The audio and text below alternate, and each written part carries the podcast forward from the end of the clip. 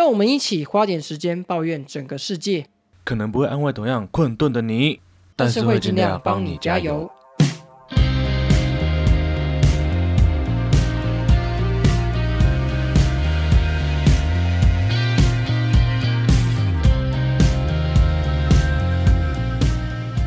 大家好，我是石春样，大家好，我是花莲王。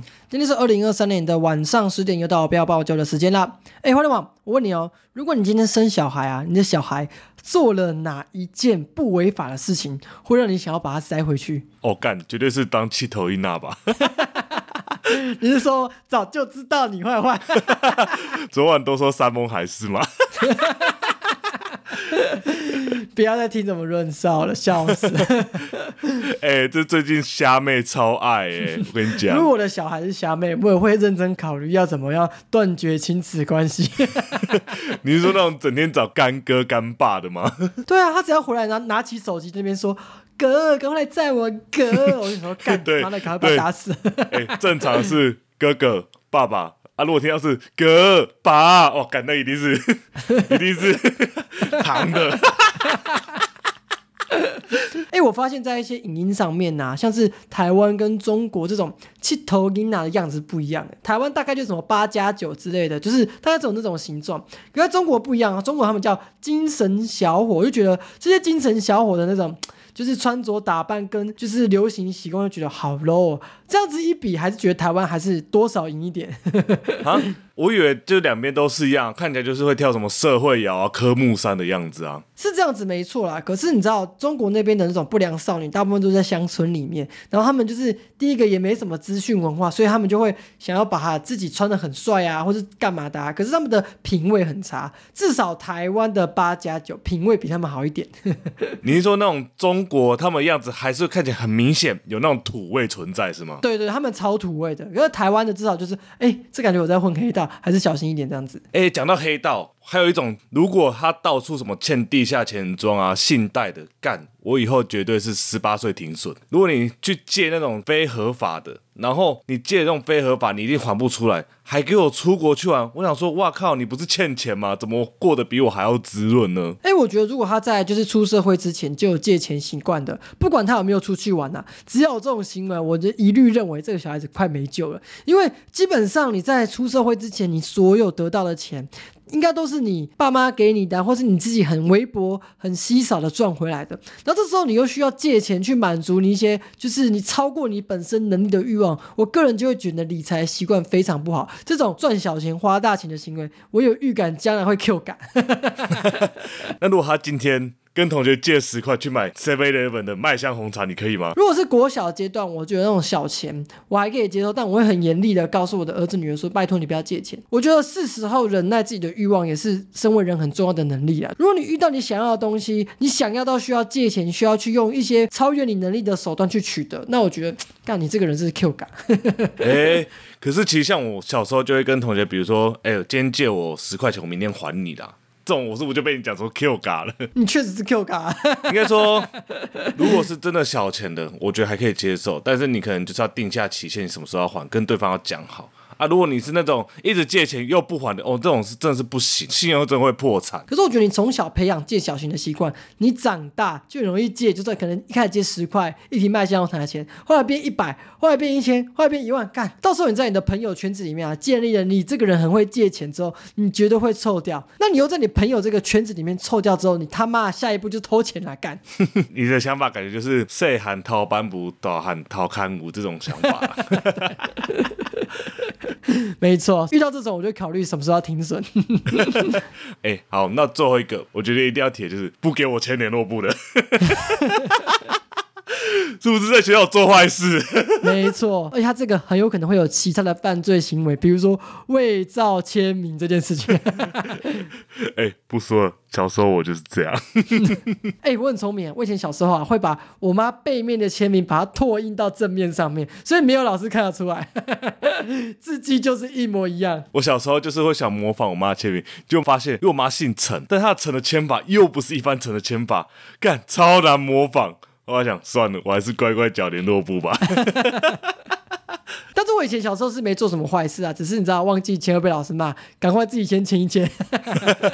抓到了哈。那我想问你，你以后如果真的要停损这个小孩，你该怎么停损？我只是觉得啊，我们身为父母还是有一些养育的责任的、所以我觉得说，嗯，大概十八岁啊，就把他赶出家门就好了。就是他的大学学费啊，或者是什么大学生活费，他就是自己得自己处理。不过如果这种小孩逼得我要放弃，我想他应该是不会读什么好大学，或是甚至不会读大学，直接去跳正头算了。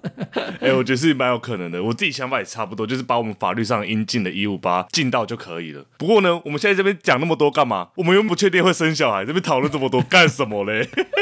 木木女子说不定想给你生小孩啊，不然他为什么要抖那我们八八八？哦，这才是我们这次开头的重点啊！小孩什么都还好，这个八八八真的是感激涕零，多买几个康等给花莲王好了。哎哎嗯哎、哎哎好啦哎，需要吗？不知道。好了，他这次抖内八八八呢，他说谢谢吃车上的日本伴手礼，也谢谢花莲王总铺师的料理，认识你们正是我的荣幸，我好快乐，请大家多多抖内，他们做节目真的好辛苦呢。那为了就是回应一下我们的粉丝啦，我直接说我们的抖内连结呢就在我们的 IG 主页跟我们节目资讯栏都有放上啊，你们一定要抖内哈。谢谢木木女子的抛砖引玉，但是你说就是认识花灵王很荣幸这一点，我是无法苟同啦，要确诶、因为我真的还好。靠背嘞。好啦，木木女子八八八，那我们下一个呢，就希望是一八八八啦。哎，一六八八就好了，不要一八八八。哦，我懂我懂，这个谐音梗一定要做的嘛，就是一路发发发嘛。对对对对对我们这个人就比较谦虚一点啊。好啦，我们本周看了那么久，是时候来到我们每周抱怨的环节啊。那花灵王，本周你要抱怨内容是什么呢？我本周的要抱怨的就是我最近遇到一个店家，他就是收费贵又修不好。那是什么事情要收费呢？那就是因为我有戴眼镜嘛，戴眼镜呢有蛮多零件的，就是像包括说有镜框啊、镜片啊，然后像镜框上面就还有鼻垫这种东西。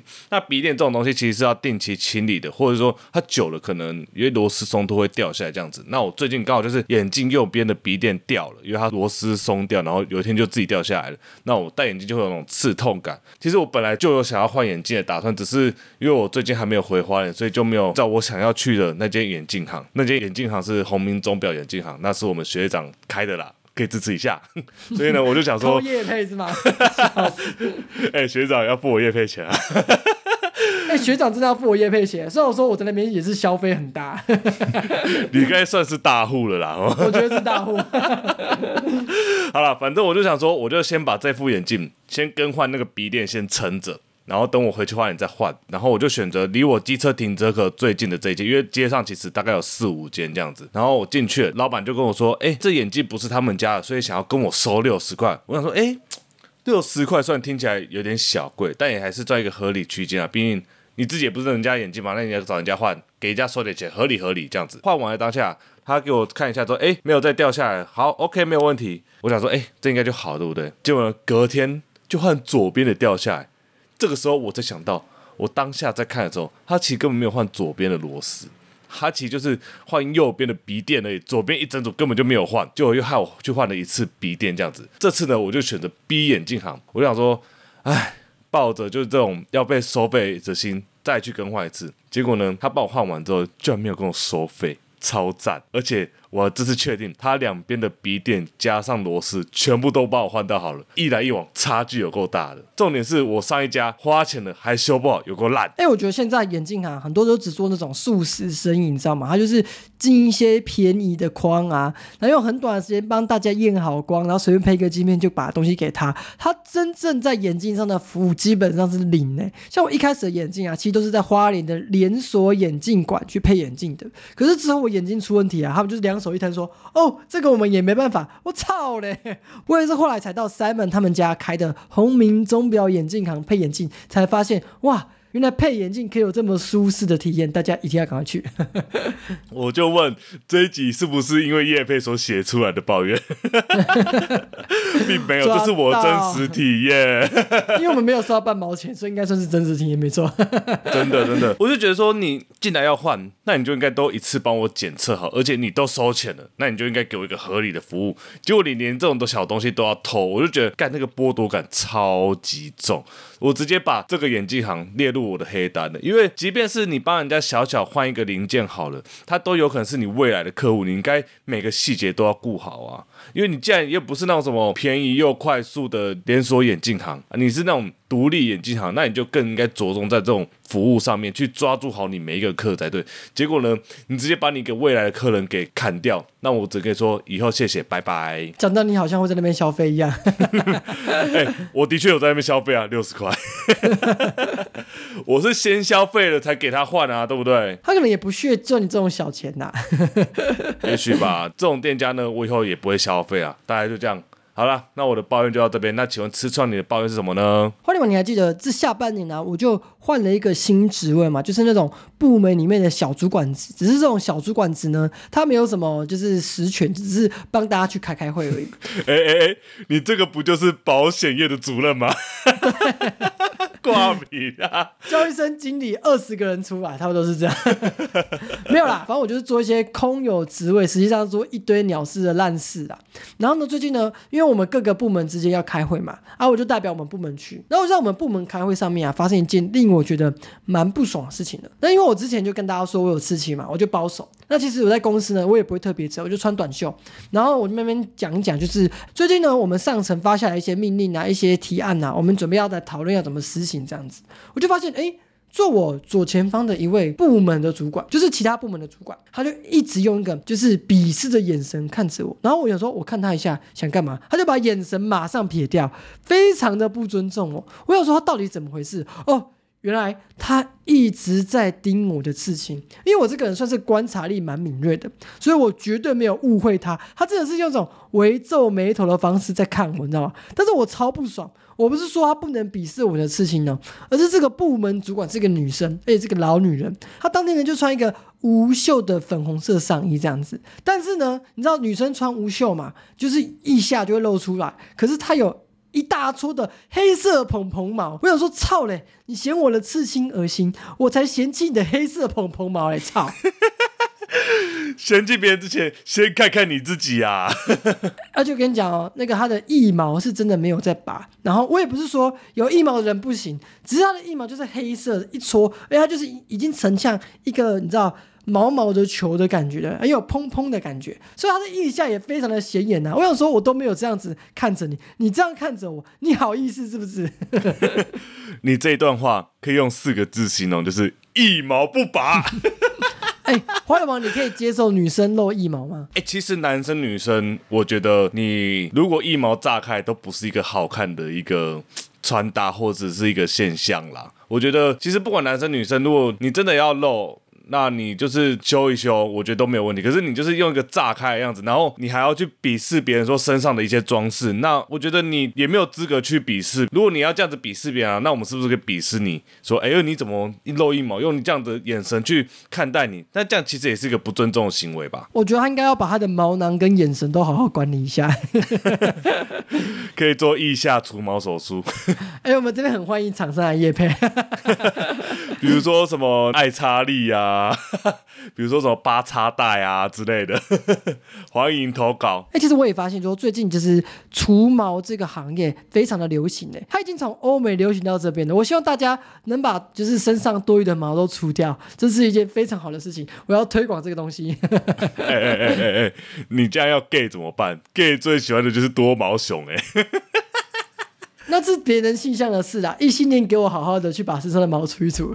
像我自己就在想要不要去把你知道我的胡子给打掉，因为我胡子长的方式不是那种帅气的长，我的毛囊比较少，可是我长得很快，看起来稀稀疏疏的，其实不好看。我就想说，要不要哪一天一劳永逸把我嘴巴附近的胡子啊全部弄掉啊，这样子我就不用每天刮了。那刮一刮那个刀片比较钝的时候，还会刮伤你的皮肤，然后就长痘痘，干超麻烦。我觉得有毛影响比较大，就是容易产生一些异味啦。那再来就是，如果你自己都会有一些，比如说漏毛啊，或是其他等等的习惯的话，那你就不应该双标。就是用高标准去看待别人，然后就很宽松的对待自己，我觉得这样不是一个对等标准啊。好啦，其实我也不是抱怨什么大事啊，只是你知道，我会觉得在职场上受到这样的对待，觉得蛮不爽的。就是我不是觉得他不可以讨厌，只是我觉得大家如果要这样子讨厌来讨厌去的话，真的是没完没了。要不要我们互相尊重就好？就做人处事就是做到一个基本的尊重就好。我也不求他喜欢我，就是不要用这种讨人厌的方式、讨厌眼神来在我面前那边张牙舞爪，真的很厌烦。好了，那么以上是我本周的抱怨啦。那么接下来到我们好心情实验室的环节啦。欢迎王，本周你要推荐的好店家是什么呢？今天我要介绍一家在中山区的店面，那它是以老母鸡熬煮的鸡汤荞麦面作为它店内招牌。那这间店呢，就是阿花荞麦面。那店面其实非常的舒服。一开始我想说，这种台式面店应该就是会是那种用日光灯啊，然后摆上一些塑胶桌椅作为它的店内摆饰。可是呢，它店内一进去，摆有一些老件、轨道灯啊、聚光灯以及简单色调的墙面来作为它的摆饰，所以进去享用餐点是非非常舒服的。那当然它的价格也就稍微高一点了。那我刚刚有提到说它是以老母鸡熬煮鸡汤荞麦面是他们的招牌嘛？可是在我心中呢，它的现煎猪排蛋包饭才是真招牌菜啊。那它的猪排蛋包饭呢，在饭上面会先铺一层浓郁的滑蛋，哇！光看就让我垂涎三尺，而且当你挖饭下去，带着那个滑蛋的那一刻，还会有一些蛋汁呢一起滑下来，到这边真的会让我忍不住想要多扒好几口。那接下来就要来到它的重头戏啊，就是猪排的部分。它的猪排呢是那种传统的台式排骨，可是呢它不会像一般的店家有非常重的调味或是沾粉，它是以简单的酱油香气。然后呢，再用铁板现煎上色，扎实却不坚韧的口感，完全不会有那种猪腥味。这一定是用新鲜的猪肉才能做出这样美味的料理啊！纵观它整道菜呢，就是一个色香味俱全的台式料理，直接将这道家常菜提升了一个档次。难怪不少人都是为了它猪排饭而来啊！那它的价位呢，在两百到三百之间。它的地点呢，就位于林森北路一带，距离金华酒店是相当的近。搭乘捷运呢，可以到中山站或者是双连站下车，走路大约五到十分钟。那搭乘公车，可以到中山北路上的国宾饭店站下车，来享用好吃的猪排吧。最后呢，如果你喜欢本次介绍的店家呢，请推荐给你身边的亲朋好友吧。那以上这就是本次的好心情实验室阿花荞麦面。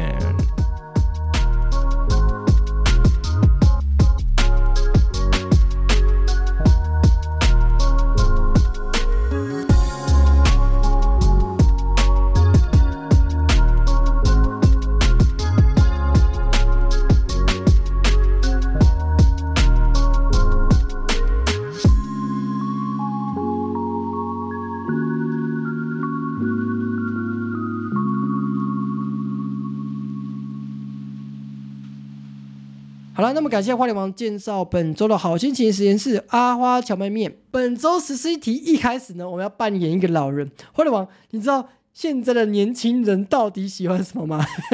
哎、一定是要滑步舞的吧？干，我滑起来都有些老人在跑步，你知道吗？哎、你有滑成功吗？我们目前 滑不起来啊！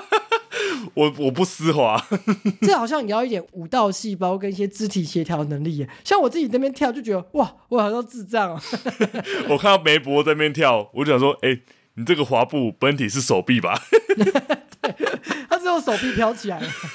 真的真的。那你知道现在小朋友最吵的是什么东西吗？不是年轻人，是更小的小朋友。哎、你是说那种国中小学生吗？对啊，他们现在有一个东西很潮、哎，是萝卜刀、哎，你应该也知道萝卜刀是什么吧？哎、我知道萝卜刀是什么东西，但是老实说，我真的不知道它哪里像萝卜，你知道？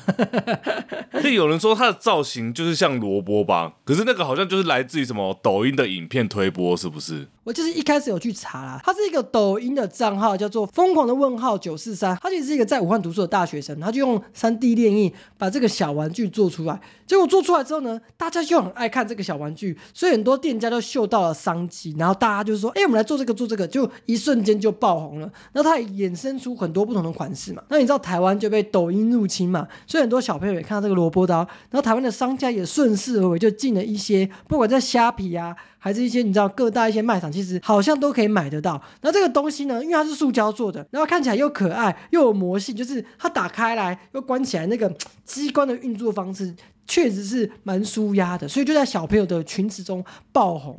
结果爆红之后呢，又产生一些问题，你知道？我就觉得台湾政府不知道在搞什么。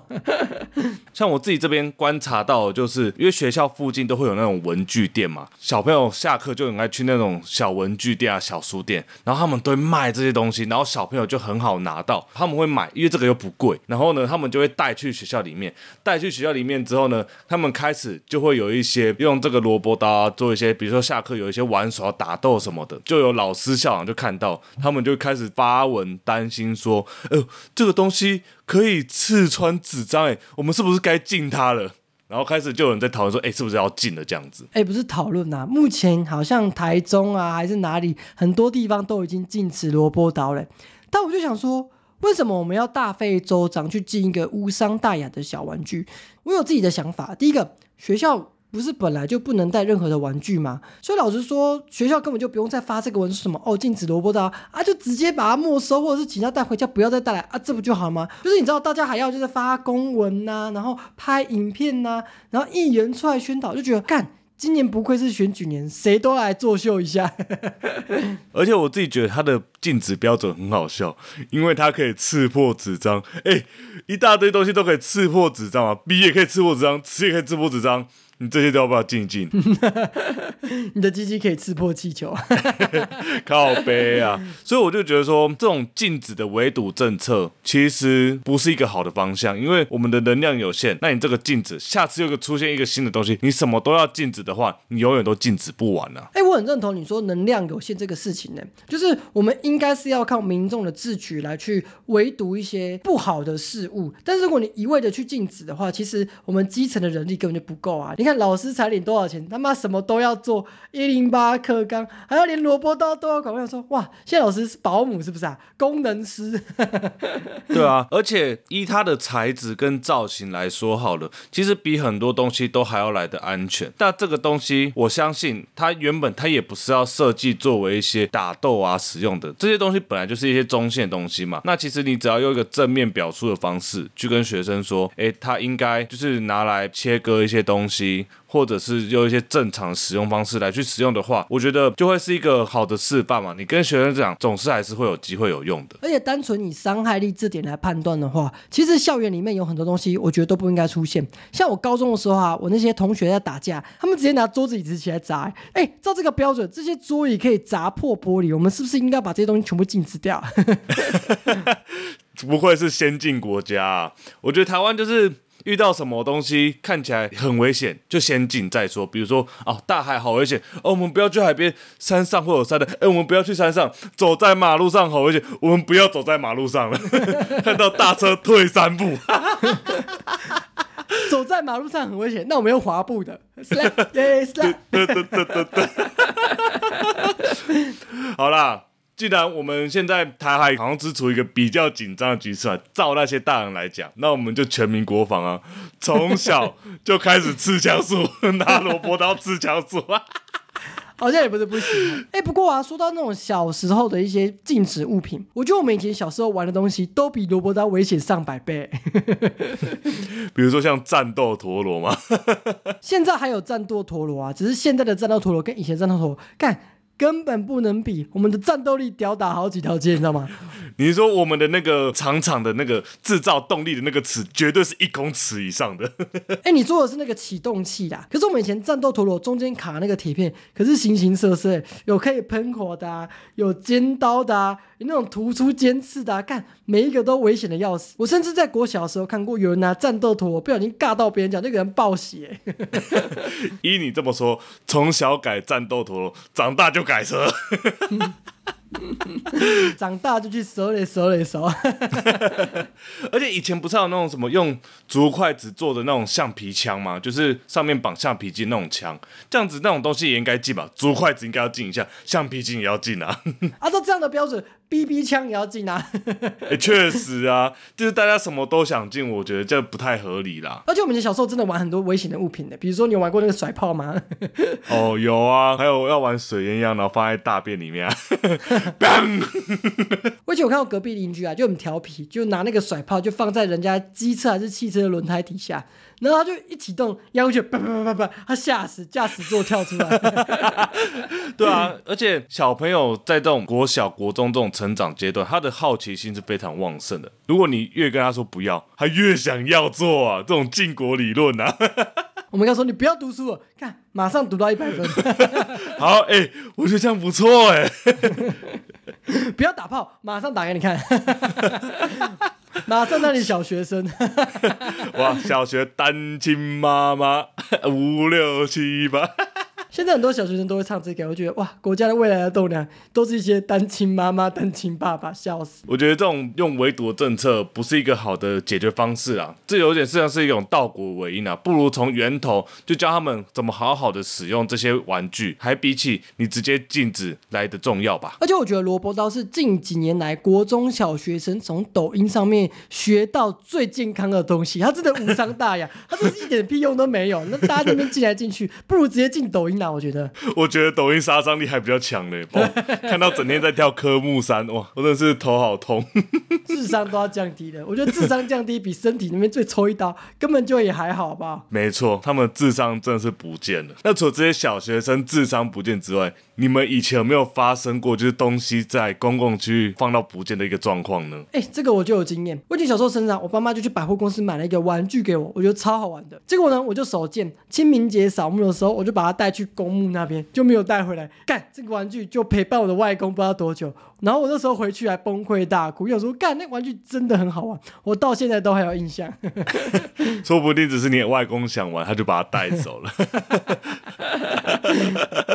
不过我们接下来要讲的这个英国新闻呢，新闻里主角他的东西哦，应该真的是被同事偷吃了啊。那就是近期的英国《每日邮报》呢，他就报道了一个新闻，内容是有一个女子，她名字叫萨凡娜，她最近刚刚就成为一个新手妈妈。最近她就在她的社群媒体上面抱怨一件事情，她平时是呢在喝饮料的时候啊，会加一些奶精，比如说红茶、绿茶这些东西随便，他就是会加奶精作为他的一个平时饮用饮品的一个习惯。因为上班长时间在公司嘛，他就买了一瓶奶精，就放在公司的公共冰箱，方便他自己平时可以添加这样子。但最近呢，他的奶精就不断的不知道被哪一位同事非常大方的使用了，他的奶精也因此很快就见底，导致他有需要的时候呢，却无奶可用。那他为了教训这一位没礼貌的同事，于是他就偷偷将奶精里面的内容物更换他自己新鲜现挤的母乳，并且原封不动放入冰箱，直到一个星期之后呢，他才在外包装贴上便条纸，善意提醒这位同事他更换母乳的这个真相。他希望对方知道这个真相之后呢，不要崩溃，好好的享用这个母乳。哎、这在某些业界是一种奖励啊。真的，因为这个贴文一出来之后，当然就引起大家热烈讨论，甚至这个新闻也就转贴到 PTT 嘛。有一些特殊癖好的网友就表示，从奶精换成母乳，这是升级，这是奖励啊！而且这个新闻呢，从你一开始讲到这是一个新手妈妈用脚奶精的时候，我大概就知道这个走向是怎么样。喜欢看某些片子都知道要挑这一类型的片子。请给我番号。哎、这就让我想到，我以前在大学住宿的时候，真的在公共冰箱的部分会有很多奇怪的大食怪那边偷吃东西耶。但我自己本身是没有这个困扰，因为我我其实不太会下厨，我也不太喜欢买饮料啊放在冰箱里面，因为走过去好麻烦，我根本就不想去。但是花莲网，我记得你好像就蛮常使用学校的公共冰箱的。对我一开始大一的时候啊，的确就很常使用公共冰箱，因为那时候才刚搬进来，然后我会又从花莲的家带一大堆吃的，吃之后你应该知道，我就是整天在宿舍里面煮东西嘛，然后有时候就会有一些冷冻、冷藏的东西，就会放在公用冰箱里面。哎、我当然知道啊，因为我也是蹭了很多顿饭。然后你刚刚讲那个大食怪传说，我是有听闻大家的传闻，但我自己是没有遇过啦。像我就有一个学弟啊，他东西被偷吃，他就真的很不爽哦，所以他怎么样？他直接调监视器，然后把那个监视器的片段录下来，然后直接贴到我们的黑特上面公审他。但我自己就想说，哎、这其实违法，因为监视器的内容好像不太能泄露出去，我就有点替给他看监视器的数文捏一把冷汗。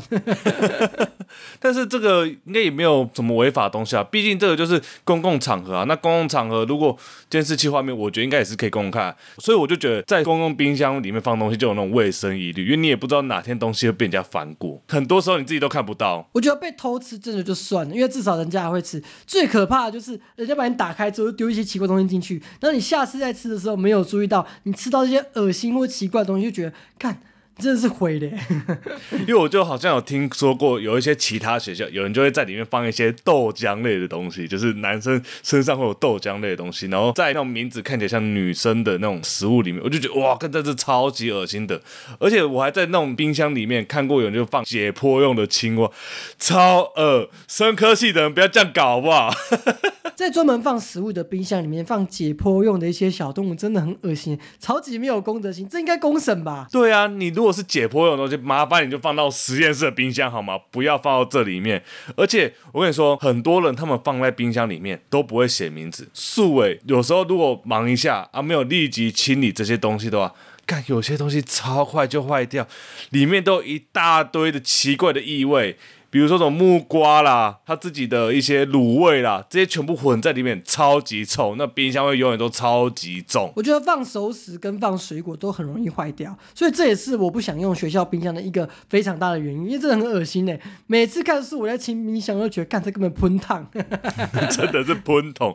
而且我觉得最最最夸张的就是他拿公用冰箱来盈利，这超屌。啊，怎么做啊？因为他会在宿舍，可能有一些做一些自己的甜点，或者是他在网络上开团购，他就把公用冰箱当自家冰箱，冷冻室全部塞满他团购的东西，然后跟大家说：“哎，我们取货点在哪里？在某某宿舍里面哦。”然后就从那个公用冰箱拿他要给买家取货的东西，干这不好吧？怎么不好？这是商业头脑啊！哎，如果我是买家，我知道这个的话，其实我也会有点担心。哎，你这个东西，你不是放在自己你可以保管的地方，东西会不会被人家动过手脚也不知道。所以到后来，我自己到大二的时候，我就干脆自己买一个小冰箱，就花了五百块，然后刚好朋友也要卖。然后就买那种大概是一个六七十公分高的那种方形小冰箱。哦，我知道那种，就是它的冷冻室跟它的冷藏室是同一个的，就是了。对，这是一个坏处，你知道为什么吗？为什么？因为它很容易结霜，除霜超级麻烦。哎，为什么它会结霜？它是为什么会这样子？因为它就是那边要冷冻嘛，那可能它有一些构造老了之后就会有一些锈斗的状况。那它跟冷藏放在一起，然后最后呢，它就会开始慢慢的结霜。有的状况惨一点，它会结。霜结成一大块。我记得有一次期末，我在要退宿舍的时候，就是寒假暑假不都不能住嘛。然后那时候你就是要把你的宿舍清理干净嘛。你可以放一些你的东西，可是你就是要清理干净。寒假暑假他也不会提供电给你，所以我就要把插头拔掉。那如果这时候呢，你不把那个霜除掉，哇，整个地上全部都会是冰箱的水。于是呢，我就拿起我的那个锯刀，开始。我锯了两个小时才把它全部锯完，我直接气死。哎，你除霜不是用吹风机，而是用锯刀，不是吹风机比较快吗？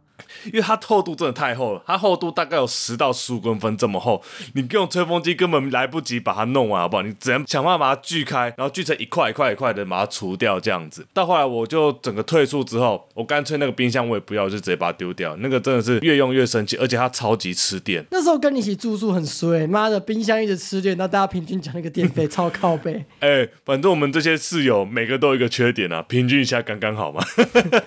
你的缺点是吃电，那其他室友呢？有那种晚上。七点给我睡觉的，然后我们说：“哦，你们很吵哎，什么意思啊？你知道上小夜班是不是？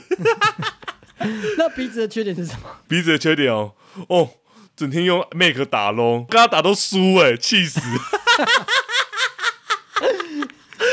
缺点是太累，超靠背，真的是累到不行。好了，反正大家要公共冰箱呢，真的是需要有一些公德心啊，不要随便乱吃别的东西，不然可能哪天就是你的东西会被别人吃啊。今天这个事件是把奶精变母乳。下次可能是把奶精变豆浆啊！哇，这样听起来真是蛮危险的，还是不要好了啦。好啦，我觉得大家还是要小心呐。今天这则新闻只是从奶精换成母乳，哪一天换成是小，我觉得大家都不好说了。淘汰巴拉物件是不是假小啊？你是在学假小阿妈？对啊。假小阿妈很派，应该可以震慑这些猴子吧？个人是觉得假小阿妈是蛮派的啊、不过我们接下来要聊的这则新闻呢，比这个假小阿妈还要更派，啊，超派！到底是多派？那个假小阿妈已经很派欸，讲出这种语不惊人死不休的脏话，这个到底是怎么样？哎、这则新闻啊，是前阵子在高雄古山区的事情。有一个民众呢，他就拍到一个阿嬷穿着工作服，戴着围裙，头上呢他还绑着一个花色的头巾。那他在干嘛呢？他在大街上持枪瞄准目标。哇，这票悍的一幕就被一个路过的民众直击拍下，因为大家都说超派。确定不是在拍片吗？这个阿嬷，那因为这张照片就发到了路上观察中年爆料公社之后，就瞬间引起热议啊！大家就说：“哇靠，这阿嬷真的很派，而且很像小马哥。”那后后来警方都调查一下，哦，为什么这阿嬷会拿着枪在那边对准谁？他到底对谁啊？原来是因为那附近常常有猕猴出来闻香抢食，所以民众呢才会自备 BB 枪，随时准备备战。后来这个超派阿嬷也有本尊现身说法，他说他这个持枪姿势被说像小马哥，他说那个太夸张了，住这里都知道这些啪啪啪就是在赶猴子啊，这猴子真的很烦。我靠，因为高雄市的猴子已经泛滥到需要拿枪出来解决，怎么跟台中那么像？那可请他支援一下台中或者是一些山道地区 好了。但我不得不说，住在西子湾或是鼓山一带的，他们真的对于这些台湾猕猴非常的困扰。我想很多中山的学生应该都深有同感啊。比如说像我们正大女孩悄悄话里面的中山男孩们，哇，他们应该听到这一则。会有心有戚戚焉呐、而且这些猕猴真的很聪明，他都知道在什么时候要去拿什么的东西。比如说，像是如果一些副 panda 或是 Uber E，他们拿东西的时候，他们都要特别小心，很容易被猴子抢走外送的物品，干真的欲哭无泪。有有有有有这个部分，我之前就看到新闻，就是有人刚那个面交完食物，然后猴子就来抢，然后他只好把食物丢出去，明哲保身呐、哎、我真的觉得很奇怪，台湾的猴子不管到哪里都可以惹出一些麻烦，真的是很让人家讨厌。难道就没有一些方式可以让他们自己人道毁灭一下吗？你希望人道毁灭是不是？那最近桃园龙潭有一个猴子，他的做法哦，应该也是蛮符合你的需求啦。啊，我知道了，那就是统促党的成员，对不对？真的笑死。我用一句话来形容这个统促党成员啊，他就是多行不义必自毙，biang biang。这个新闻啊，我就很详细的看过，非常好笑。他就是说，就桃园市龙潭区有一个蔡姓男子，他四十三岁了，他就找了一个朋友来家里做客，那他朋友呢就带他两个儿子就去找他聊天这样子。那这个聊天的过程中啊，他就拿起一把他的改造手枪，跟他的朋友炫耀说：“哎、你看我有枪哎！”不过他也说这个枪好像最近坏了，不能激发。说着说着，他就拿起手枪对着额头开了一枪示范。不过他在他示范到第二次的时候啊，这把古灵精怪枪突然就好了，枪支当场就激发，让他从脑袋空空的八加九变成了脑袋空空的大体老师。后来他的朋友跟儿子就看到当下这个被 K shot 的状况，直接从沙发上跳起来跑走。他死者老婆呢，则是赶紧报警，把他送医院。可是想当然也回天乏术。那后来警方调查，在这个蔡姓死者的家中啊，真的就有这把十五公分的改造手枪。那现场呢还找到一枚子弹。那蔡姓男子他自己的身份背景也很不一般哦，他是竹联帮虎堂桃园分会长，也是中华统一促进党的成员。平常跟父亲做土木工程，脸书上呢也喜欢晒出到各个场合跟民意代表的合影照片，上面还有一些豪车啊，跟他老婆兄爱的东西，甚至还跟白狼。张安乐合影，平时大家对他的作风就褒贬不一啊。不过现在他因为枪支走火死掉，我个人是给他一个掌声鼓励。我觉得他选择很好的一个结束方式，没有害人，自己先毙掉自己啦。人生中做过最好的事情就是这件事。他顺便给旁边三位小八加九一个很好的示范。确定要这样用枪吗？哎、不过花莲王，你知道这件事情还有案外案吗？诶，有什么案外案？我这我这这不知道，因为我就只有看到这一篇新闻而已。就是后来警方有调查，他不是有找朋友来家里聊天吗？对对对对对，他的朋友后来被查一查，干在通气中、哎，警察表示赚烂了，赚烂了。处理一个事件可以解决两个案子，达标 KPI 就是这么简单。一石二鸟，绩效奖金赚烂了，赚烂了。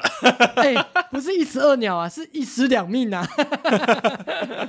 我真的要笑死哎、这些人难道都没有当过兵吗？我这个没当过兵的都知道，你要用枪之前，拜托先清枪好吗？然后不要拿枪口对准人，好不好？我之前不知道哪里听过一个故事，就是有一个警察他在清枪的时候，他用手放在枪支口要清枪，结果因为不小心走火，他的手掌就被贯穿了。